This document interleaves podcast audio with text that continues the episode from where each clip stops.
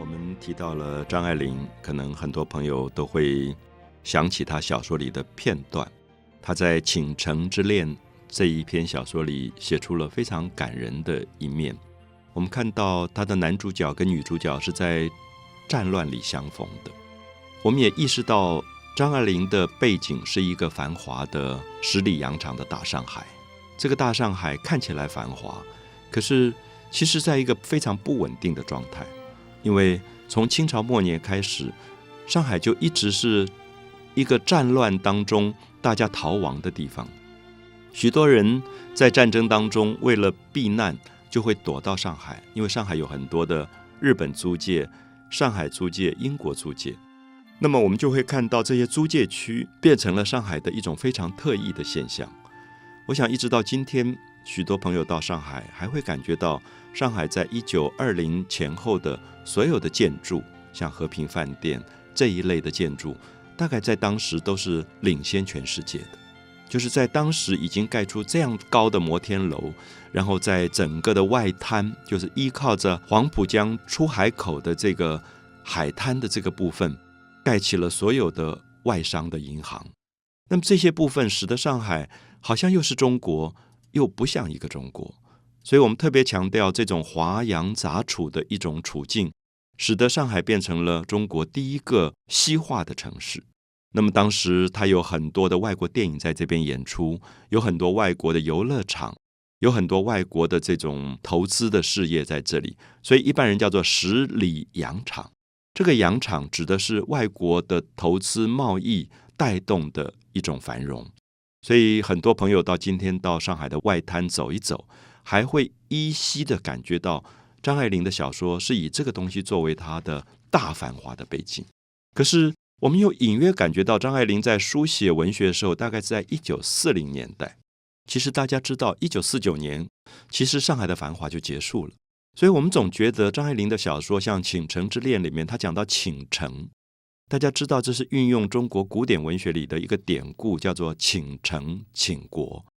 那么，中国一直相信，一个女孩子美到最后会为她倾城、为她倾国，就是为她亡国的。所以，张爱玲的小说里常常觉得一种繁华、一种美，可是非常的短暂，好像你抓都抓不住。所以，当她的男主角跟女主角在躲警报的时候，大家不要忘记，这个时候上海虽然是一个繁华的城市，可是日本常常在轰炸上海。张爱玲书写小说的时候，很长一段时间，日本占领了上海。有人称它为孤岛文学的时期，就是说整个上海是被日本占领的状态。那么在这样的一个状态里面，张爱玲也感觉到什么叫做美，什么叫做爱。我们觉得爱情是这么伟大的一个事情，可是这个爱情往往因为一个战乱，一下子两个人就不见了，或者也因为战乱，这两个人才见面了。所以张爱玲的《倾城之恋》这个小说里写出了很多很多的偶然。所谓的偶然是说。我们从来没有想到，因为一个战乱，这两个人才相见了。有时候我们想到父母那一代，哦，我的父亲是福建人，我的母亲是陕西人，你会发现说，如果不是战争，他们根本不可能会见面，因为他们就会各自在自己的省份，相隔这么远，千里万里，他们怎么可能会见面？可是因为战争，常常偶然的会把两个人送到一起。所以，《倾城之恋》里面在讲一个伟大的爱情，而这个爱情的背后是一个巨大的战乱。好像张爱玲写到说，这个男子拥抱着这个女子，说，好像整个的天空的战火都是为了我们在放烟火的。那这个时候里面有一种美跟感伤的非常复杂的混合，也会感觉到好像因为这个战乱，他们也必须短暂的相处以后就要分离。我们也看到张爱玲自己的情感。她第一次的婚姻跟胡兰成的婚姻，胡兰成当时是汪精卫政府里面的一个宣传部部长。那我们可以看到，在整个中日战争如火如荼的这个烽烟之间，张爱玲是在这样的战乱的背景里，最后嫁给了胡兰成。而胡兰成在战乱里面婚姻的一种不贞，他跟其他女人之间的关系。张爱玲会通过整个封锁线，通过中国跟日本军队的层层的封锁，到整个的后方去寻找胡兰成。所以，这个女性的爱情的强烈、热烈，感动了很多的人。你也感觉到等她到现场的时候，要去寻找好像万里寻夫的一个热烈的古典爱情的故事。到了现场，她发现她的丈夫是跟别的女人在一起，那种幻灭跟感伤。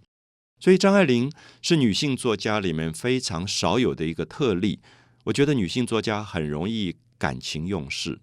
那或者有人用比较批评的语言来说，女性的作家很容易滥情，就是很容易感伤。可是我们在读张爱玲小说，最惊讶是张爱玲是一个非常冷酷的女作家，她不让自己女性的那种自怜。流露出来，她常常在写一种女性的悲哀，而那个女性的悲哀里面有一种顽强的坚忍，或者忍受那种孤独。她写到她自己住在上海的一个公寓的阁楼上，晚上听到最后一班的夜晚的电车响着当当当的车声走过，她在讲一种荒凉，讲一种孤独，讲到一个女性靠着自己的工作独立养活自己。而内心的某一种悲哀，我记得他在散文里面说，上海出现了最早的一种靠着自己能力独立的女性，就是今天讲的所谓的女性上班族。不知道大家有没有发现，我们今天在读张爱玲小说的感动，是因为我们的社会里也有很多女性的上班族。这些女性的上班族因为有很好的学历、很好的能力，所以她们自己养活自己。然后不知道大家有没有发现，我们的周边出现了很多女性不结婚的个案。过去传统的社会，在农业的社会，女性很少到某一个年龄不结婚的，因为她必须靠结婚、婚姻来作为她养活她自己生活的另外一种选择。可是现在的女性可以不选择这条路，现在的女性可以依靠自己的薪水来养活自己，所以她为什么要结婚？或者说，她结了婚以后，她也很容易就离婚，因为她觉得我自己养活自己，我根本不要忍受这些麻烦。或者说，如果丈夫不是一个她觉得满意的丈夫，她就离开了。所以，我们可以说，现代城市里最大的特征是出现了很多独自生活的单身女性。张爱玲是第一个写出单身女性的快乐跟不快乐的女作家。她写到一个散文，给我非常大的感触。她说，她有个朋友。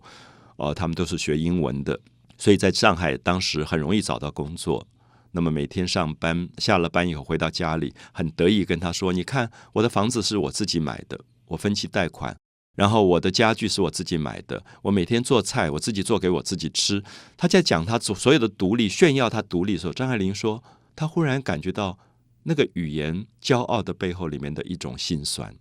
那个心酸是说，他会忽然觉得他这个女性的朋友其实多么渴望。”有一个可以安慰他，可以在夜晚的时候可以安慰他、抚摸他、拥抱他的男性。所以，我觉得张爱玲这个心事，可能是张爱玲小说会在所有的城市里流行的原因。我们不要忘记，在五零年代、六零年代以后，台湾的社会出来很多单身的女性，所以模仿张爱玲的小说的女作家也在台湾大行其道。因为张爱玲是有她书写的某一个广泛的读者群的。如果你是一个喜欢张爱玲小说的读者，如果你的身边有很多喜欢张爱玲小说的读者，你不妨观察一下，他们是不是这一类现代都市里的单身女性。